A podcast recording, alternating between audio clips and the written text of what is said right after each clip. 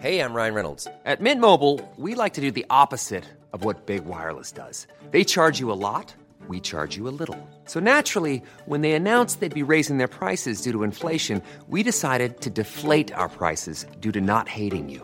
That's right. We're cutting the price of Mint Unlimited from $30 a month to just $15 a month. Give it a try at mintmobile.com slash switch. $45 upfront for three months plus taxes and fees. Promo rate for new customers for limited time. Unlimited more than 40 gigabytes per month. Slows. Full terms at mintmobile.com.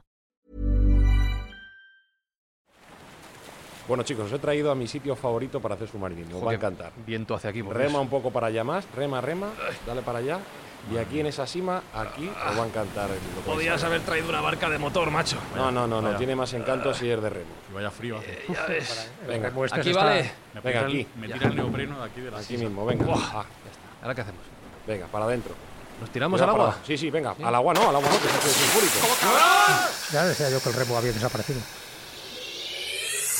Buscamos los límites de la ciencia, el futuro de la tecnología, el alcance de la mente humana.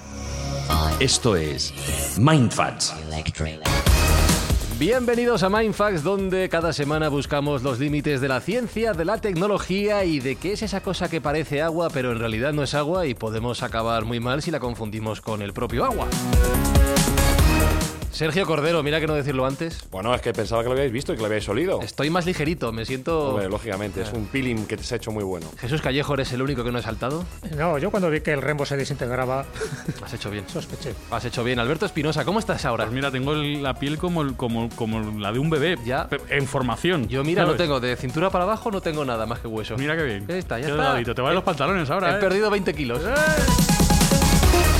Bueno, recordamos que experimentos humanos aparte, Mindfax tiene un objetivo que es ayudar a personas que lo necesitan y más aún en las fechas a las que nos estamos asomando, en las Navidades, Sergio. Sí, bueno, este ya sabéis que Mindfast es una máquina de hacer el bien y hacer buenas obras y este mes seguimos agradeciendo al laboratorio Suavinex y a la farmacia Parque Sur su donación desinteresada de material pediátrico para aquellas familias que lo necesitan.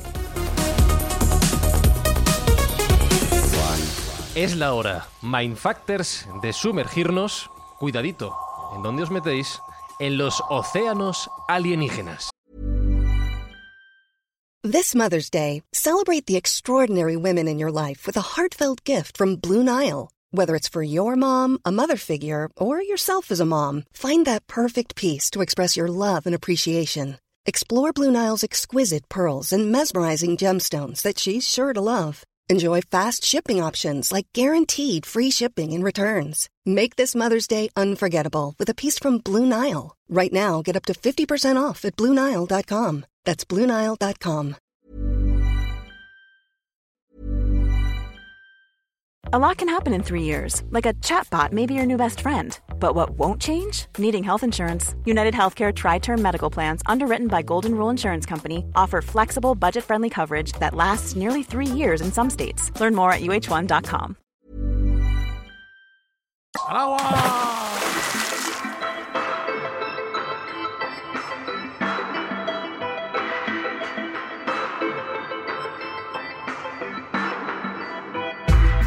Al agua pato que vamos, claro que sí. Y esta es una cosa muy curiosa cuando hablamos de la exploración espacial, de lo que hay más allá de las fronteras de nuestro planeta.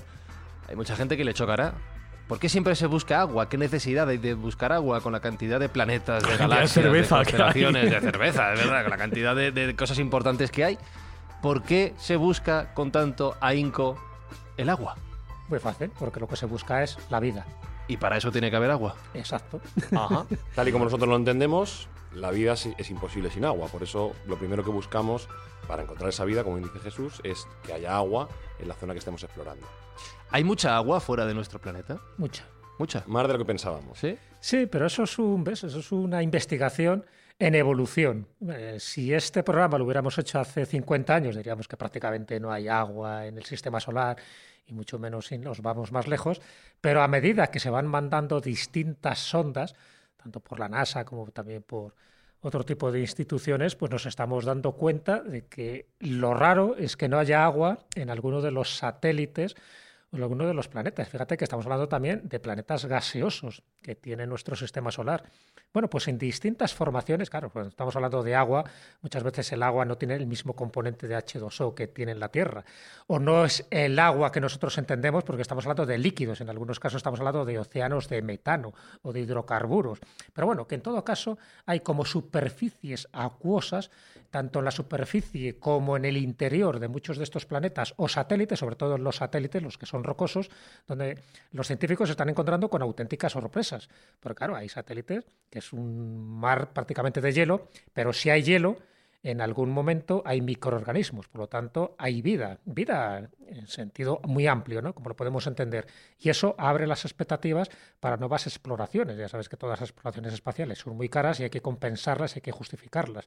Bueno, qué mejor que justificarlas que saber que podemos encontrar vida en lugares donde ahora mismo está activa, porque se sabe que hubo vida, por ejemplo, y hubo agua en Venus, pero estamos hablando de hace 2.000 millones de años, que luego se desecó, en fin, por la atmósfera tan densa que tiene de, de anhídrido carbónico, que hubo agua y que hay agua en los polos de Marte, eso no hay ninguna duda, incluso están los famosos canales, esos surcos ¿no? de ríos que fueron desecados, pero que también, ya digo, se ha encontrado agua en los polos de Marte y que también hay agua en los, muchos de los satélites de Júpiter o de Saturno. Entonces, todo eso abre, como os podéis imaginar, expectativas fascinantes para ver qué tipo de vida nos podemos encontrar allí. En principio, eh, son microorganismos, pero quién sabe, lo sabe, como diría un italiano. Claro, pero ya en esta introducción has introducido dos elementos que no sé si son compatibles o no. Es decir, por un lado, la existencia de agua, y agua como la entendemos nosotros aquí en la Tierra, H2O, vamos a decir, y por otro lado, elementos líquidos, por la acción de la temperatura, de la presión, que estén en estado líquido. Este segundo caso, el de elementos líquidos, océanos incluso de, pues lo has dicho, de metano, por ejemplo, ¿sería compatible con la vida el hecho de que haya un líquido que no sea agua? ¿La vida se podría adaptar a la existencia de estos líquidos que no son acuosos? Claro, ¿por qué no? Claro. Estamos hablando de, de, materia orgánica, al fin y al cabo. Entonces, nosotros tenemos un concepto de los microorganismos en, qué estados extremos, además hay organismos extremófilos que pueden desarrollarse. Por eso te digo que estoy hablando de la vida en un sentido muy amplio, no una vida inteligente, estoy hablando de vida microbiana, si quieres. Claro que puede haber ese tipo de vida, pero eso solo son indicios. Los indicios es que quiere decir que conocemos una pequeña parte de lo que contienen esos satélites. A partir de ahí, quiere decir que si vamos explorando y sobre todo vamos indagando las manifestaciones de vida, nos podemos llevar auténticas sorpresas. Ya sabes que la vida, tal como la entendemos, está basada más en el carbono, ya dedicamos un programa también al carbono, pero eh, y que se tienen que dar unas circunstancias determinadas. Normalmente en los satélites no suele haber una atmósfera, pero hay algunos satélites del sistema solar que tienen su atmósfera y que por lo tanto y, hay alguno que tiene su campo magnético. para que nosotros en nuestro planeta, la Tierra, que por cierto se llama Tierra cuando realmente se debería llamar un planeta agua porque el 70% es agua, con lo cual no deja de ser también una contradicción.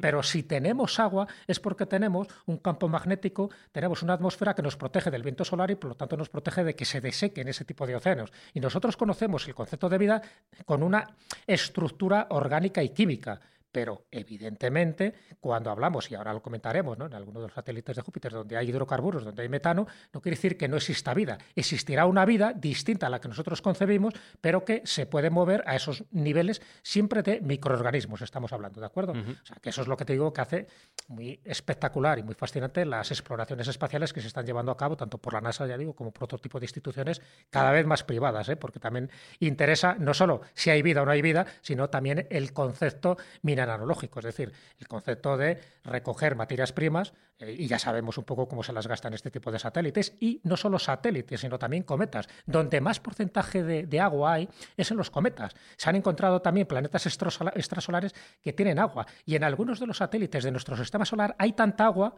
tanta agua, mucha más, que si acumulamos todo el agua de los, de los seis océanos que tiene, por ejemplo, el planeta Tierra, junto con todos los mares. O sea que planetas mucho más pequeños que la Tierra pueden acumular muchísima más agua. Entonces, todo esto es lo que ya digo, abre expectativas de aquí a unos 10, 15 años, donde todo lo que concebimos ahora como un sistema solar que parece que era inerte, muerto, desértico, donde no había ningún tipo de vida, lo raro es encontrar a un satélite que no tenga ninguna manifestación de vida. Entonces, en este sentido, como ves, el abanico se abre para muchas exploraciones que van a ocurrir en breve, en el futuro. Y antes de mirar esos lugares lejanos, remotos, eh, ya lo ha mencionado Jesús, el caso de Marte nuestro primer vecino prácticamente, donde ya se sabe que ha habido agua, no sé si sigue habiendo Sí. agua hoy en día, y que, y que por tanto podemos pensar que ha habido vida. Correcto. Eh, Marte, que es, bueno, como bien dices, es nuestro vecino, pues es el primer objetivo que normalmente sale a colación cuando se plantea una exploración extraterráquea. Y efectivamente, en Marte, como bien ha dicho Jesús, se ha demostrado que existe eh, agua en sus polos, pero en las últimas observaciones también se ha observado agua incluso en estado líquido en alguna de sus laderas. No hace falta acudir a los polos para encontrar ese agua, puesto que ya en diferentes observaciones por los rovers que están circundando Marte se ha visto agua en propio estado líquido, con lo cual se supone y se sabe que existe una fuente de agua mucho mayor de lo que pensábamos en Marte. Y como bien decíamos, donde hay agua puede haber vida. En principio, vida microbiana. Se da por supuesto que Marte ha tenido, tuvo agua en su momento, eh, incluso grandes concentraciones de agua hace muchos miles de años, pero a día de hoy podemos encontrar agua en estado líquido que nos sería indiciaria de que podría haber esa vida microbiana. Y de hecho, cuando hablamos de las últimas exploraciones de Marte y estas últimas misiones que se están mandando en, los programas anteriores, comentábamos que estos nuevos rovers que van a ir para Marte llevan localizadores de esta vida microbiana que pensamos que podía existir. O sea, ya se va a buscar vida directamente, mientras que en las exploraciones anteriores a Marte eran exploraciones más geológicas, no se tenía esa intención de, de encontrar esa vida eh, directamente. En las próximas exploraciones que se van a realizar ya vamos a ir a buscar microorganismos, ya vamos a darnos cuenta de si existe vida tal y como nosotros la entendemos allí o no. Con lo cual esta es nuestra primera parada en el sistema solar, es Marte. Y Marte, pues, es prometedor, por así decirlo. Los resultados pueden ser prometedores. Dicen los científicos que se calcula que un 87% del agua que tenía Marte se fue perdiendo a medida que fue perdiendo también su campo magnético y por lo tanto fue perdiendo su atmósfera. Entonces a partir de ahí es lo que hizo que se fuera desecando poco a poco, o sea, el 87%, pero todavía hay agua. Hay agua, es verdad que es sólida dentro de lo que son los, los polos y lo que estaba comentando ahora Sergio, parece que también incluso agua líquida. Pero un 87% se ha perdido. Todavía queda, queda un remanente ahí, ¿no? O sea que eso es lo interesante y además porque lo tenemos muy, muy cerquita. Lo que me sorprende, Espi, es que una noticia así, que es algo muy gordo en realidad y que nos cambia completamente la concepción de nuestros vecinos más cercanos, pero sobre todo del universo entero, se hable tampoco de ello, o se haya hablado tampoco de ello. Es Sí. lo que llevábamos buscando durante muchísimo tiempo. Sí, a veces las noticias sobre el espacio y todo esto, pues bueno, quedan relegadas ahí a unos segundos planos que, que no, que no salen en, en los grandes medios a- en titulares. pero luego imaginas- un gran titular. Descubrir que tenemos vecinos. Eso molaría muchísimo, a mí me encantaría. ¿Te, te gustaría tener reuniones de comunidad de vecinos con otros planetas? Me gustaría que hubiera alguien con cabeza, porque ya que no Uy, la tenemos aquí, pues uy, que alguien uy. un poquito nos, nos guíe. Mucho pides, mucho pides, mucho pides.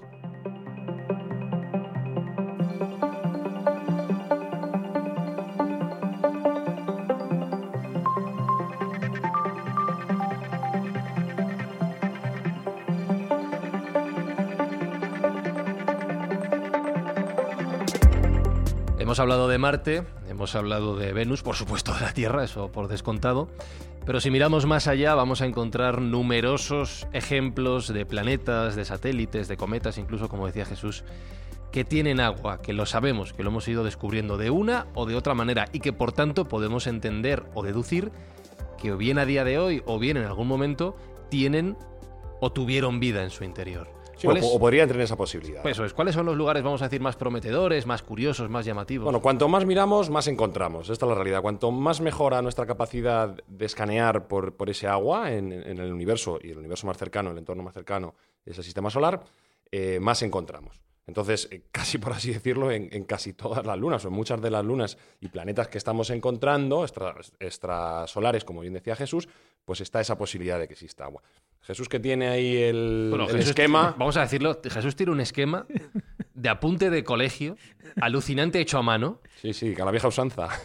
A la vieja santa. donde ha resumido todo el conocimiento humano en este tema en Vale un- en un, mucho. Un Vale diagrama, mucho de, un diagrama de llaves lleva. Espectacular, Correcto, espectacular. No, hombre, a ver, tampoco son tantos lugares. Lo que pasa es que, bueno, yo me organizo bien. Esto ya es- reconozco que es una deformación Hazle, profesional. hazle una foto, Sergio, y lo Sí, sí, compartimos. Es en una Twitter. deformación de cuando yo estudiaba la carrera de Derecho en la Universidad de Valladolid, pues estos eran mis esquemas, ¿no? Sobre todo, claro, cuando eh, hablas de leyes, las leyes luego se subdividen en artículos, en capítulos y tal, y bueno, pues esto me venía muy bien. Entonces, bueno, lo que he hecho es hacer un análisis de nuestro sistema solar, incluso también de fuera de nuestro sistema solar, en el lugar, incluso la fábrica donde más agua hay, ¿no? Y ahora os diré exactamente en qué punto de la Vía Láctea es como el suministro casi eterno e infinito de agua, ¿no? Muchísimo más que en estos lugares que vamos a hablar. Entonces lo he puesto un poco pues por cercanía al planeta Tierra y luego como poco a poco nos vamos alejando. Hemos dicho, en fin, lo de Venus, en su momento cuando pudo haber sido un pequeño paraíso y ahora es un infierno, Marte, lo que acabamos de comentar, si nos seguimos acercando a la Tierra pues bueno, ya sabéis que está el famoso cinturón de asteroides. Ese cinturón de asteroides, que supuestamente fue un antiguo planeta, ¿no? que por algunas circunstancias pues, explosionó y se quedó pues, en, ese, en esa cantidad de pequeños meteoros, incluso planetas enanos, como puede ser Ceres. Y en Ceres también se ha encontrado esa agua a través de, de las investigaciones y de los análisis que nos han llegado a través de la sonda Dawn, que significa amanecer, que se envió por la NASA en, en el año 2015. Pues bueno, se ha encontrado que el 25% de agua congelada es lo que tiene la composición de este planeta. O sea, un 25% de agua congelada, aparte de otros sí, que materiales. Pensamos en el cinturón de asteroides como un montón de pedrolos ahí dando vueltas, pero sí, no, que no tienen prácticamente ningún, ningún atractivo. sí tiene muchísimos atractivos, porque de hecho una vez cuando estábamos hablando de la esfera de Dyson y tal, sí. bueno, pues esos pedrolos se puede crear una especie como de escudo protector, incluso pues para utilizar ¿no? todos los todo el producto energético que nos puede generar la, las piedras, los minerales y, y, todo lo que podemos sacar de allí. En este caso, Ceres también tendría esa composición de agua, estamos hablando de un agua eh, congelada totalmente, y en algún cráter de Ceres, en el cráter eh, Orators, dice que se han encontrado como una especie de... Dentro de las fotografías, claro, que todavía no se ha ido allí a investigar in situ, ¿no? pero como unas sustancias brillantes que consideran que puede ser sal. Si hay sal, quiere decir que también en algún momento hubo agua, agua salada, que se fue desecando. Entonces, bueno, pues ya está, no hace falta ir muy lejos. Así que si dejamos un poco lo más cercano, es verdad que ya no, nos iríamos a Júpiter, donde la mayoría de las noticias que salen en la prensa casi siempre hacen referencia a los satélites principales de Júpiter, que sería Ganímedes, que sería Calisto y sobre todo que sería Europa que ese satélite, ya os digo yo, que nos va a dar muchísimas alegrías. Incluso algunos contactados ufológicos, de esto que ya sabéis que siempre me gusta meter noticias de estas así frikis, hay contactados que dicen que sus guías proceden de, Europa, porque ellos tendrían ahí su mundo bien, bien protegido, con una capa de hielo eh, de muchos kilómetros de espesor, pero que ahí hay vida y que lo único que reflejan un poco pues, las imágenes exteriores, las imágenes satelitales, pues es que es un satélite lleno de eso, de hielo. Pero si hay hielo, si hay hielo, es que también hay vida. Sí, pero más allá de esos contactados ufológicos, sí que es verdad que desde el punto de vista científico de la investigación siempre se ha hablado de Europa como uno de los lugares, siempre, como siempre, decías siempre. tú, más prometedores en este sentido. Sí, sí, es el que más noticias siempre nos está suministrando la prensa. Definitivamente Europa es el candidato estrella a encontrar vida fuera de nuestro planeta. Es el que el consenso científico es claro y nuestra primera parada para buscar vida debería ser en Europa. ¿Por qué?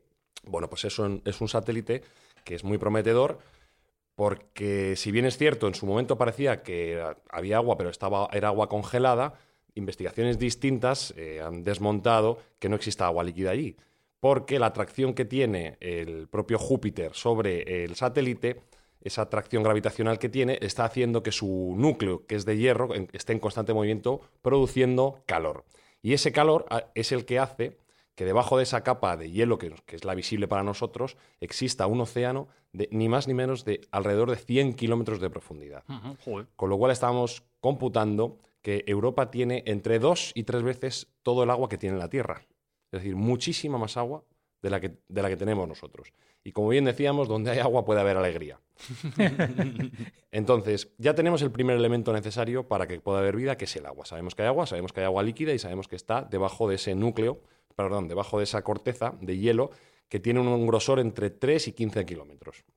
¿De acuerdo? Debajo de esos entre 3 y 15 kilómetros existen 100 kilómetros de agua. Además, un agua que es curiosamente muy similar a la que tenemos nosotros. Si le diéramos un trago al agua de Europa, sería como muy parecido a darle un trago a cualquier agua de mar. No me fío de ti ya con estas cosas. Créeme, créeme, créeme que, ya más de ti. que está saladita y está ayudada. Parece ser que tiene sal y que tiene trozos, trazos minerales muy parecidos a los que puede haber en cualquiera de nuestros océanos.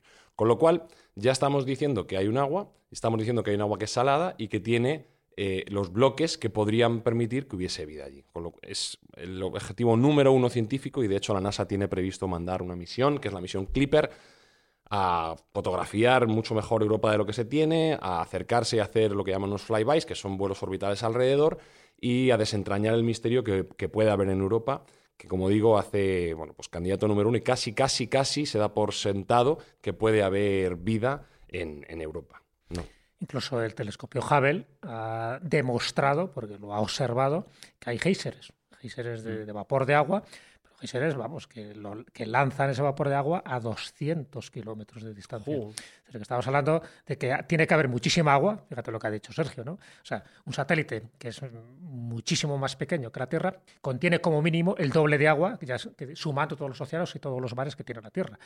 Entonces, esos géiseres, claro, tienen una presión tremenda y eso es lo que ahora mismo estamos observando, ¿no? Y bueno, cuando llegue esta nueva sonda, ¿no? La Clipper, que en teoría estaba prevista lanzarla en el 2020, no sé si al final se habrá retrasado, pero Se ha retrasado, se ha claro, en retrasado. todo caso será en el 2021, nos va a dar también muchísimas alegrías, ¿no? Como dice, donde hay agua y donde hay pelo, siempre hay alegría. y agua calentita, porque... Y agua calentita. Sí. ¿Por qué? Claro, porque por una parte, todo lo que es la corteza, la cáscara, por decirlo así, es hielo, es hielo puro, porque ahí está, ¿no?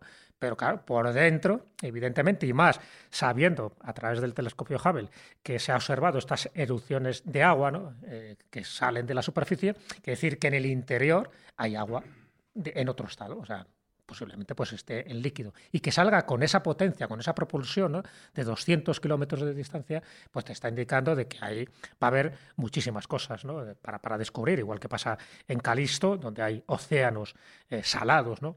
bajo la capa de hielo que también tiene, y estamos hablando de 200 kilómetros de espesor que también tiene Calisto, y bueno, y Ganímedes, que también es otro de los satélites, hombre, también es verdad que estamos hablando del satélite más grande de todo el Eso sistema te iba a decir que estamos pensando en satélites y podemos pensar en algo del tamaño de la Luna, pero no, estos no, son no. satelitazos. Ganímedes es- tiene- bueno, está considerada la luna más grande del sistema solar y además tiene su propio campo magnético, con lo cual eso también le da una serie de características y de cualidades muy propensas a que esta vida también se genere. ¿no?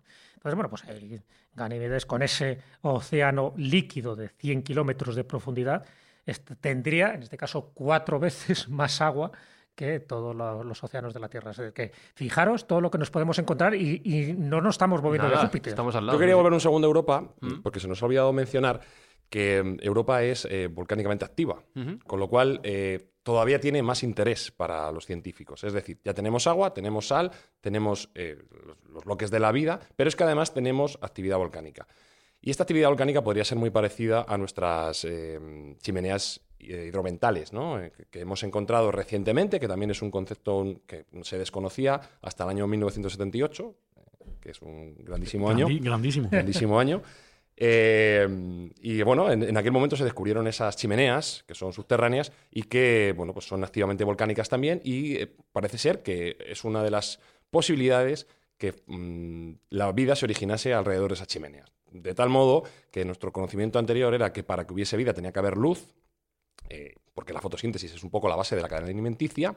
Y esta, este descubrimiento de estas chimeneas eh, vino a poner un poco en, duda esa necesidad de obtener luz para que hubiese vida, porque en las fosas donde se desarrollan estas, estas ventanas hidrotermales, pues eh, no, es- no llega la luz.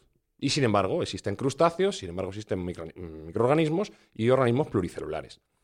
Esto viene a decir que nuestra, nuestro concepto para que fuera necesaria la vida, mm, de que existiese esa luz, pues se ha ampliado muchísimo. Y esto es lo que hace pensar a los científicos, una vez más, que Europa es una gran candidata a que exista vida tanto microbiana como pluricelular, que esto sí que sería el, el gordo de la lotería. Claro, así claro. Pasa Espinosa que vivir en un, en un planeta sin luz. Bueno, pero es que eso pasa aquí, en las profundidades Ya. abisales, las criaturas viven Claro. sin luz y Sí. son, Bueno, com- y son pero- es como si fueran extraterrestres. Tienen luz propia, esas tienen criaturas, Son bioluminiscentes. claro. Son bioluminiscentes. Eso podría ser, es una de las posibilidades que existe y además Europa tiene otro atractivo adi- adicional y es que el equipamiento necesario para explorarlo ya lo tenemos. Porque los batiscafos y los submarinos que tenemos, que son capaces de llegar al fondo de las fosas abisales, serían perfectamente válidos dentro de Europa. La única pega o, el único impedimento sería atravesar ese esa corteza de hielo, pero bueno, también se ha resuelto. En lugar de excavarlo, lo que se haría sería llevar una pila nuclear que por calor derritiese ese hielo y haría que el...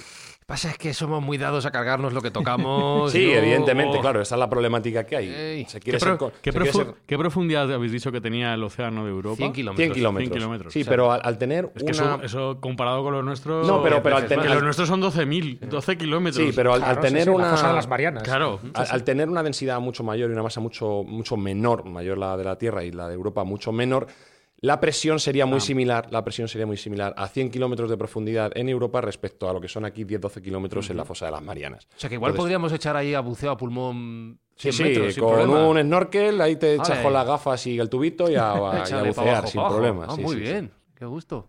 Pero no me fío de Sergio. Ya, ten cuidado. Haces bien. Ten cuidado. No me fío. Eh, Europa. Bueno, estamos en los satélites de, Venga. Júpiter. Si queréis, eh, saltamos a la siguiente Sí. parada, como el metro. Sí, vamos a Saturno, ¿sí? porque bueno, Júpiter es verdad que tiene casi 80 satélites ahora mismo reconocidos y bueno, ya que tres de estos pues albergue esa esperanza de vida, pues ya es bastante significativo. Saturno tiene 82 satélites con órbitas seguras, con órbitas seguras que tenemos controladas. Se han encontrado más de 200 pidrolos que están girando alrededor de Saturno, pero bueno, 82 que se puedan considerar lunas o satélites, ¿no? Y de esas hay tres, también aquí otra vez tres, que tienen bastantes cualidades, ¿no? Para que haya, pues eso, distintas observaciones y, y distintas sondas que puedan explorar estos satélites. Me refiero a Titán. Titán sería el satélite de mayor envergadura de Saturno. Estaríamos hablando de Mimas y estaríamos hablando de Encélado. ¿vale? Esos son los tres también que de vez en cuando salen a colación. Y en el caso de Titán, pues bueno, pues ahí está. Eh, ver, primero estamos hablando de satélites que tienen todos muy baja temperatura. Claro. ¿Qué quiere decir? Al tener baja temperatura, todos los registros que se están encontrando de agua eh, suele ser agua en estado helado, en estado sólido, pero también agua salada, ¿vale? O sea, de momento nunca se habla de agua dulce, de agua que tú puedas consumir como tal, casi siempre es agua salada, por esa baja temperatura. Tiene una característica Titán y es que tiene una atmósfera, tiene una de las grandes atmósferas dentro de lo que son los satélites de nuestro sistema solar y ya digo, cuando hay atmósfera se dan unas condiciones de vida mucho más favorables. Luego se sabe que tiene ríos, que tiene lagos, que tiene mares y océanos de hidrocarburos, lo que os decía, ¿no? En concreto, de metano con trozos de hielo que estarían flotando. Sí, ahí el baño va a ser un poco más Ahí el complejo. baño Ahí va a no ser me meto. mucho más complicado. No ¿no? me meto. Y, y- y además estaríamos hablando de eso, de, de- en la superficie, no teníamos que, que profundizar demasiado, ¿no? Y lo que hace es que todo eso se va alimentando de las distintas lluvias, pero también de las distintas evaporaciones que se van produciendo. O sea que, Como la Tierra. claro, por eso, pero, pero es porque tiene atmósfera, ¿ves? El hecho de que tenga atmósfera ya hay movimiento, ya, y eso genera unas expectativas mucho mayores. Y bajo la superficie comentan que puede haber agua congelada y también salada, pero de una salinidad tal muy parecida a la del mar muerto aquí en, en la Tierra. A flotar. Que, que no, no sería posible que hubiera vida por la concentración de sal que tendría, ¿no? Pero vamos, que es- y eso sería ya, digo, bajo la superficie. Pero aquí en Titán estaríamos hablando tanto en la superficie como bajo la superficie, hay movimiento, hay algo, ¿no? Siempre, ya digo, con una salinidad tremenda, pero con unas cualidades que le permiten eso, que haya ríos y que haya lagos y que, bueno, pues eso, para no bañarse en ellos, pero que le puede dar un aspecto, por ejemplo, visual muy espectacular si en el momento que podemos hacer fotografías de Titán. Sí, aquí apuntar dos cosas. Eh, Titán ha sido visitado por la sonda Cassini-Huygens y tenemos bastantes imágenes de Titán y algunas de ellas se pueden percibir y se pueden ver. eh, la atmósfera es muy densa, no se puede ver el, planeta como tal, pero por medio de informática se ha conseguido llegar a recreaciones y visión de cómo son esos, esos ríos, esos lagos y efectivamente es un planeta pues, que está vivo, por así decirlo, en, en el ámbito atmosférico. Y aquí reseñar también que uno de los mayores especia- especialistas y expertos científicos en la materia de océanos eh, extraterrestres, que es Kevin Hunt, es un científico de la NASA, que además fue el ayudante a, um, a- lo diré, al director que hizo eh, Titanic, mm, James Cameron. James Cameron, Cameron.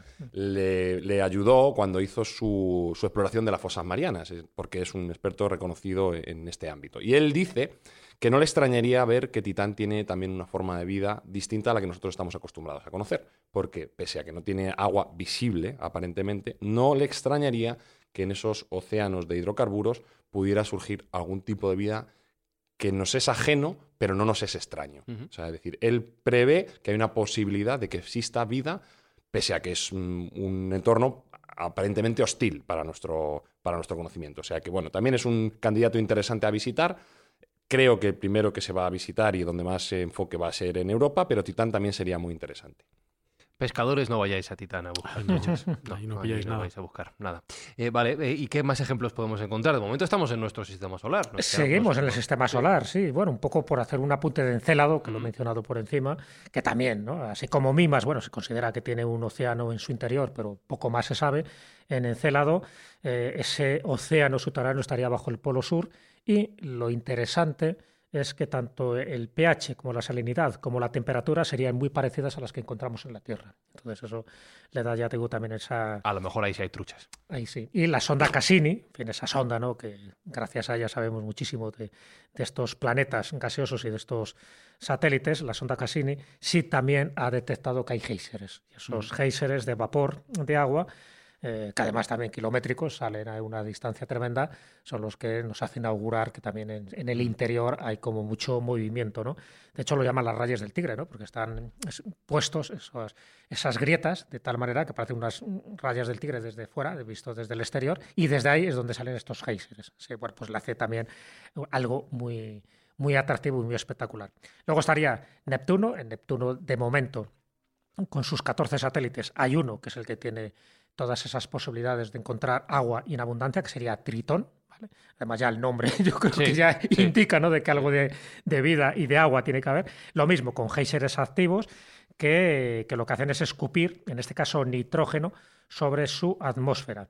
Y bueno, estamos hablando, Tritón sería la mayor luna ¿no? de, de Neptuno y que gira, y esto es lo interesante, gira en sentido contrario a cómo giran el resto de las lunas. Entonces dice que Tritón es la que hace que atraiga también a otro tipo de planetoides que son los que giran alrededor de, Neptuno. Pero vamos, 14 son los que tienen esas órbitas seguras.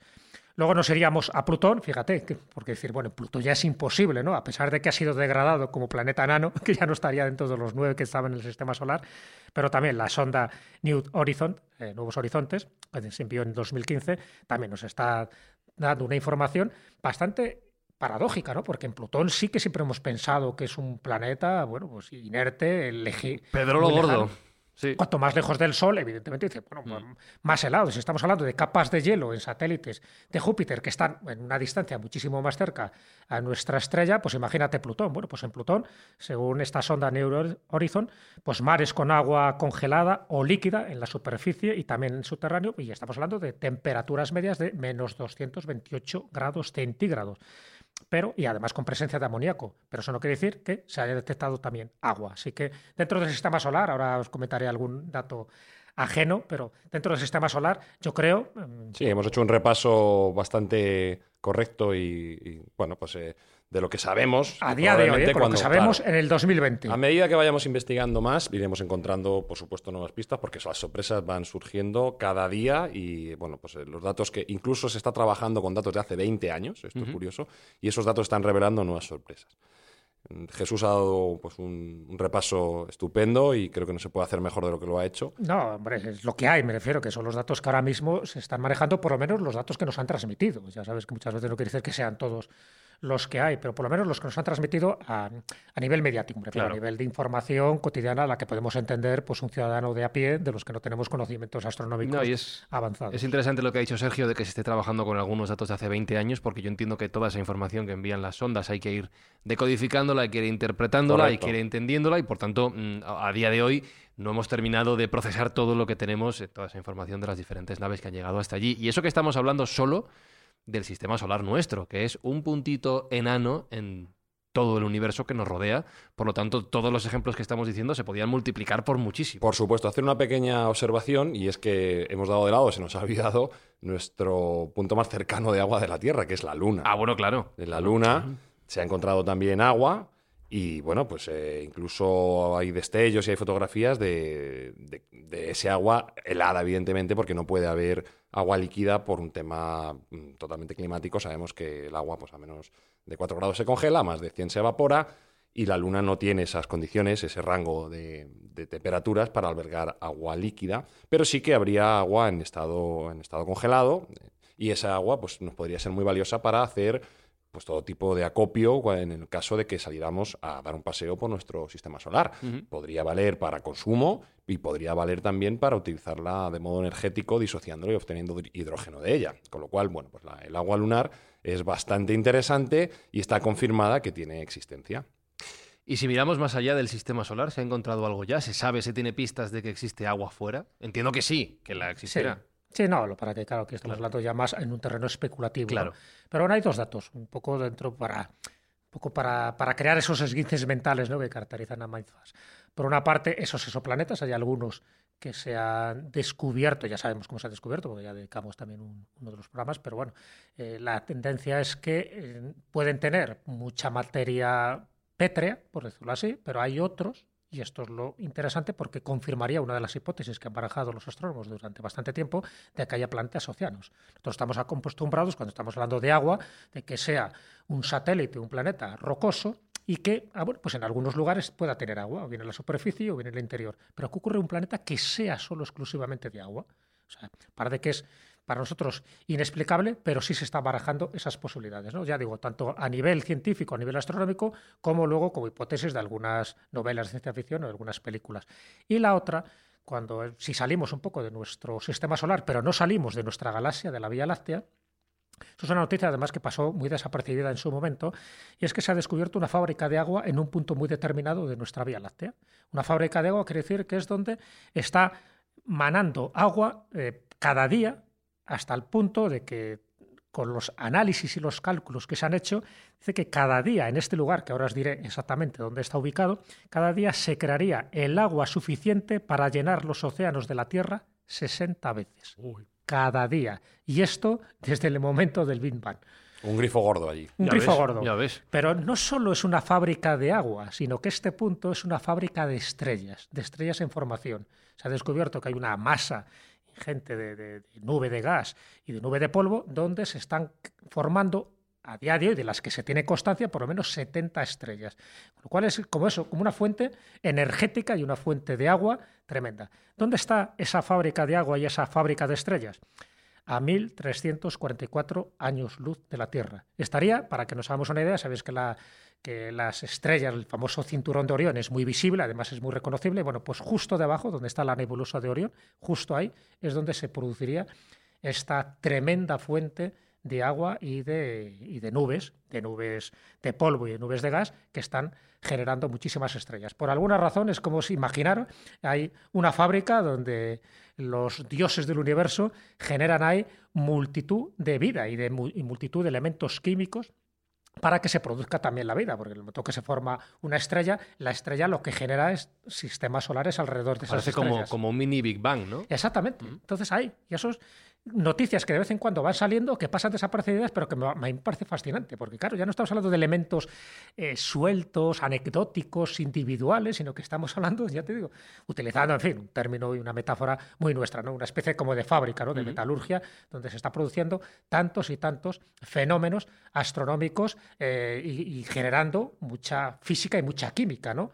Alrededor de ese punto concreto que estaría a 1344 años luz, muy por debajo cuando miremos ahora la constelación de Orión, cuando veamos las famosas tres estrellas de ese cinturón de Orión o, de, o del cazador, como así lo llamaban, por ejemplo, nuestros antepasados, que nos demos cuenta que hay en un momento determinado se está formando agua continua, continua, que cada día, ya digo, según estos cálculos, se llenarían 60 veces todos los océanos y todos los mares que tenemos en la Tierra. Es decir, es algo que para mí es inimaginable. Para mí, lo reconozco, me crea un esguince. No, no, totalmente, totalmente. Que no vayamos allí y pillemos eso porque la que podemos liar es tremenda. Eh, me, habéis recordado, has mencionado Tritón y me he acordado de la Sirenita.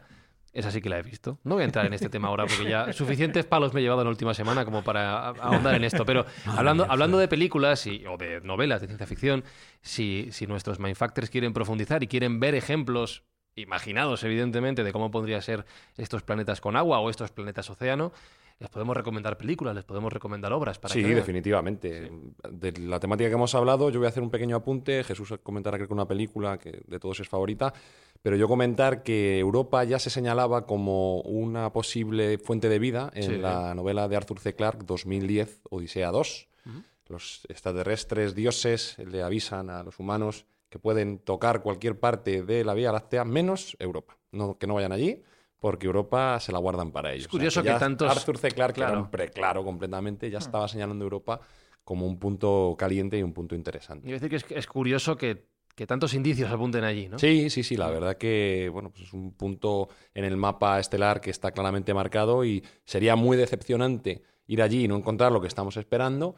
Pero bueno, yo un poco también volviendo a lo que decía Espinosa, eh, da un poco de pena que todas estas noticias pasen desapercibidas, ¿no? Y sea más importante el último modelito de la Kardashian que el descubrimiento de vida, que estoy seguro que va a llegar en algún momento determinado, probablemente en, en- en el transcurso de nuestras vidas. Y soy un poco escéptico de ver cómo la gente lo va a recibir. Pero pensad, me gustaría preguntaros también qué puede significar ¿no? para, para la humanidad el saber que efectivamente hay vida fuera de nuestra Tierra, que no somos una excepción, sino que somos el principio, se cumpliría el principio de mediocridad, somos algo más, ¿no? Pues abriría unas puertas muy interesantes. Claro, no sé qué te parece a ti, Espi, pero yo creo que es algo tan gordo que llevaría tiempo asimilarlo. Creo que en otros momentos uh, sería un impacto, o sea, en otro momento de la historia, y reciente, a lo mejor en los 80, los 90, sería un impacto total, pero creo que a, a día de hoy va, solo va a hacer memes. Así os lo digo. De gatos Solo- incluso. Solo memes de gatos. Gatos O sea, galácticos. pasará, tendrá un día de trending topic y será un montón de memes y, y, pasa- pasará otra cosa. Puede Estoy ser. convencido de que pasará eso. Hombre, yo creo que nos obligaría definitivamente a la humanidad a colaborar conjuntamente a salir a buscar esa vida, ¿no? En el momento Sería que sepamos ya tenemos que hacer un proyecto común, humano y, y completo de colaboración absoluta, dejar aparte nuestras rencillas y nuestras diferencias para enfocarnos todos en salir a buscar esa vida hermana que se encontraría afuera. Yo creo que Sería lo suyo. sería un- una cosa interesante. Totalmente. Jesús, recomiéndanos una peli. Pues recomiendo pelis y novelas. Bueno, evidentemente cuando hablamos de novelas de ciencia ficción, Isaac Asimov siempre tiene que salir a colación. Tiene por lo menos dos o tres novelas donde estos planetas océanos son auténticos protagonistas. Dan Simmons también tiene una de las novelas, Arthur C. Clarke, como estabais citando. O en el caso de Stanislas Lem, cito la de Solaris, ya sabéis que Solaris Mm. también es ese planeta océano, que es algo más, porque también es un organismo vivo, es un organismo pensante, pero sería un planeta océano. Entonces recomiendo tanto la novela de Stanislas Lem como la película de Tarkovsky, que se hizo también con ese mismo título, Solaris. Y la otra, un poco lo que hacía referencia a Sergio, una de nuestras películas favoritas que hemos visto todos, pero nuestro querido Fran. No, no, sí, sí, la he visto. Ah, ¿has visto Interestelar? Sí, Basta, sí, sí, está- está sí, está. Está de perdonado. 2015, Sí. bueno, pues en la película Interestelar sabes que uno de los elementos que se barajan, en fin, dentro de esa trama tan compleja pero tan fascinante, es el planeta de Miller. El planeta de Miller es el que orbita alrededor de ese gran agujero negro llamado Gargantúa. Bueno, pues tiene dos peculiaridades el planeta Miller. Una de ellas que son olas gigantescas, con lo cual se deduce que estamos hablando también de un planeta océano, y por otra parte que el tiempo transcurre a una velocidad muy distinta, muy lenta. De hecho, una hora en el planeta Miller equivale a siete años terrestres. De ahí un poco la premura del protagonista para, fin, completar la misión y que, y que la cronología no sea un enemigo. Bueno, pues ahí estaríamos hablando de otro planeta océano. Entonces, lo, lo interesante de los planetas océanos es que no solo que tengan agua, sino que en algunas de estas estructuras que se establecen en novelas y tanto en películas, además tienen como vida propia, porque el planeta Miller también, de alguna forma, tiene esa autoconsciencia, que en el fondo nos está remitiendo a la hipótesis Gaia de Lovelock y que luego también desarrolló Lynn Margulis, donde el planeta Gaia como tal es un sistema homeostático que se autorregula el mismo. Por lo tanto, quiere decir que tiene una especie de conciencia o de inteligencia para que cuando las cosas van mal dadas, eh, pegue una especie de sacudida para que vuelva otra vez un poco a su estado original. Y esa sacudida puede originar pues, esas grandes catástrofes que nosotros conocemos, donde por una parte se acabó con los dinosaurios, acabó con por lo menos cinco extinciones que ya sabemos, que no había todavía seres humanos, pero que si hay una sexta extinción con seres humanos, pues nos la vamos a ver. Entonces lo que decía era eso, no es un planeta océano, el nuestro, la Tierra, pero sí sería un planeta que de alguna manera se autorregula, tiene esa especie de homeostasis para que en el momento determinado que vea que la temperatura o que vea que la salinidad de los océanos corre peligro, se autorregularía, que es en el fondo lo que dicen estos autores de ciencia ficción o que dicen estas mismas películas. Así que bueno, sería una hipótesis más para que algún día cuando encontremos un planeta océano exclusivamente, pues ahí a ver cómo, cómo amerizan o cómo aterrizan. Que me da a mí que estamos opositando a esa sexta extinción. Así que más nos Mira. vale encontrar un planeta de estos. Otra peli, no, no, no es directamente sobre un planeta acuoso, pero sí revelaría cómo podría ser formas extraterrestres muy diferentes a nosotras y basadas en un, en un medio muy acuoso, es La Llegada. Que yo creo que ya la hemos recomendado en Ah, alguna sí, otra muy ocasión. buena película. Sí, Son sí, unos extraterrestres, claro, no quiero hacer un spoiler por si alguien no lo ha visto, pero son unos extraterrestres eh, completamente fuera de nuestra cabeza, de Sí. cómo podrían ser y que realmente parece que vienen de un planeta o un medio muy, muy, muy acuoso. Claro, sí, con una configuración anatómica totalmente diferente, es verdad. Bueno, y, en la, y cuando hablamos de la Tierra, pues estamos hablando de lugares fuera de, de la Tierra, ¿no? Pero la Tierra como película de ciencia ficción que yo recuerde es la de Waterworld, ¿no? Pero es de Waterworld. Kevin Costner, donde, bueno, por a través pues, de una circunstancia posapocalíptica, al final la Tierra se convierte... Lo que, pues, lo que pasa es que esa, esa es mala. ¿eh? Sí, no, no, no Esa hablo de la calidad, no hablo de la calidad. Me refiero que es la que estoy recordando, Sí. donde la Tierra se puede convertir en un auténtico mar, donde lo que quedan son pequeñas islas y muchas de ellas son artificiales, donde se desarrolla la vida. Bueno, pues es otra posibilidad, ¿no? Dentro de ese mundo posapocalíptico donde las variantes son infinitas. También recordar que hay una película que habla claramente de lo que estamos comentando, que se llama Europa Report. Eh, creo que se tradujo en España como Misión Europa. Y fue dirigida por un espero primo mío que se llama Sebastián Cordero. No, es- sueño con que sea primo mío. eh, y en la cual se, bueno, se desarrolla esa misión, esa posible misión mm, de la NASA para buscar esa vida en, en Europa. Y es, es recomendable. No es al nivel de Interestelar, pero es una película que no es muy larga, es como una hora y media y es recomendable. Yo la recomiendo a los, a los oyentes. ¿Has visto Europa Report, Espinosa? No, esta no. ¿No has visto Europa Report, por favor? ¿No has visto? Hombre, por favor. La venganza, ¿cómo no has la venganza. Serás mongolazo, serás mongolazo, serás mongolazo.